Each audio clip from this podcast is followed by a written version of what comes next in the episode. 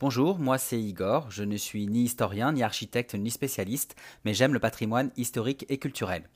Dans les articles et le podcast que je propose sur mon blog, lescarnetsdigor.fr, mais aussi sur mes réseaux sociaux, je partage régulièrement mes visites des lieux d'histoire et de culture qui m'ont marqué.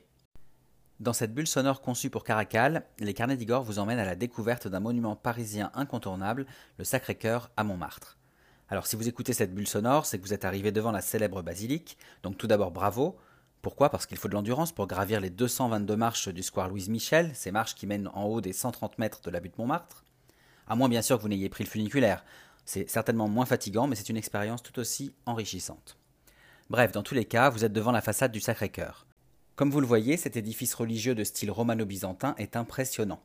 Quand on est face à lui, on se dit qu'il doit dominer Paris depuis des siècles. Et pourtant, la basilique du Sacré-Cœur est en réalité assez récente. Elle a été érigée entre 1876 et 1914, et en raison de la Première Guerre mondiale, elle n'a même été consacrée qu'en 1919, c'est-à-dire il y a à peine plus de 100 ans. Mais alors pourquoi une basilique à cette époque-là, et surtout à cet emplacement précis? Eh bien, il faut savoir que l'histoire du Sacré-Cœur est directement liée à celle de l'épisode de la Commune de Paris. La basilique est en effet construite à l'endroit même où démarre la Commune de Paris le 18 mars 1871. Alors pour rappel, la Commune est un épisode insurrectionnel qui intervient après la guerre franco-prussienne de 1870. Cette guerre franco-prussienne, elle précipite la chute du Second Empire qui avait été instauré par Napoléon III et elle instaure la Troisième République qui est proclamée le 4 septembre 1870. Cette république est fragile puisque les Allemands, nouvellement unifiés, assiègent Paris et poussent le gouvernement à signer un armistice le 26 janvier 1871.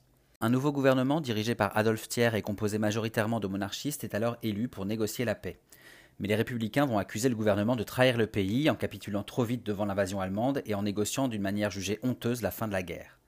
Et lorsque les canons placés sur la butte Montmartre pour défendre Paris sont enlevés, le peuple se sent abandonné et s'insurge le 18 mars 1871. Regroupés dans ce qu'on appelle la Commune de Paris, les républicains parisiens font sécession avec le gouvernement d'Adolphe Thiers qui se réfugie à Versailles. Ils instaurent alors un nouveau régime qui ne tiendra malheureusement pour eux que 72 jours puisque, après une semaine sanglante, le gouvernement d'Adolphe Thiers reprend Paris. La commune se termine ainsi le 28 mai 1871 et ceux qu'on appelle alors les communards sont vaincus. Beaucoup vont d'ailleurs mourir dans les combats ou seront fusillés. On raconte alors deux versions concernant les origines de la basilique du Sacré-Cœur suite à cet épisode de la commune. Pour certains, cette basilique aurait été construite à la volonté du gouvernement d'Adolphe Thiers pour protester contre la commune et expier les crimes des communards.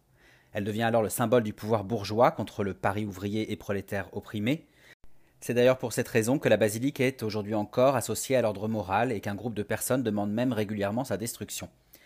Mais en réalité, aucun document officiel n'a pu cette version. Alors, une seconde version plus vraisemblable est donnée. Face à la défaite de la France dans la guerre franco-prussienne, les catholiques de France se sont beaucoup tournés vers les grands pèlerinages comme Lourdes, Chartres ou Paray-le-Monial. Une partie des Français éprouve un besoin de prière et se dévoue au Sacré-Cœur, c'est-à-dire au cœur du Christ, le Fils de Dieu fait homme. En plein siège de Paris par les Prussiens, Alexandre le Gentil, un homme d'affaires parisien réfugié à Poitiers, fait le vœu que les Parisiens construiront une église à Paris s'ils s'en sortent.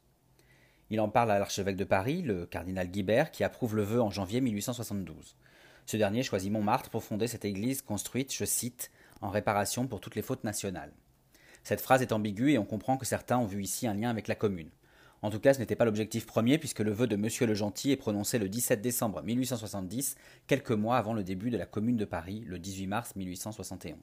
Finalement, le lieu et le projet sont acceptés par l'Assemblée nationale en 1873 et un concours public est ouvert en 1874.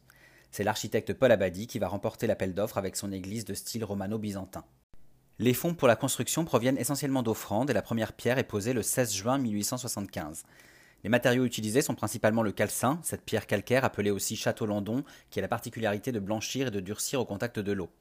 C'est cette pierre qui explique la blancheur quasi éternelle du Sacré-Cœur qu'on peut observer aujourd'hui. Pendant la construction, les difficultés liées au sol fragile obligent les architectes à construire 83 piliers de 33 mètres de profondeur, ce qui va évidemment retarder les travaux.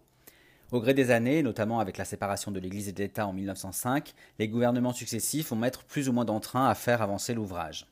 Finalement, la basilique est terminée en 1914, mais malheureusement, avec la Première Guerre mondiale, elle ne sera consacrée qu'en 1919. Conçue comme un monument dédié au Sacré-Cœur, la basilique devient dès 1885 le sanctuaire d'une prière perpétuelle de nuit comme de jour. Tous les jours de l'année, des fidèles de tous horizons accompagnent les bénédictines du Sacré-Cœur.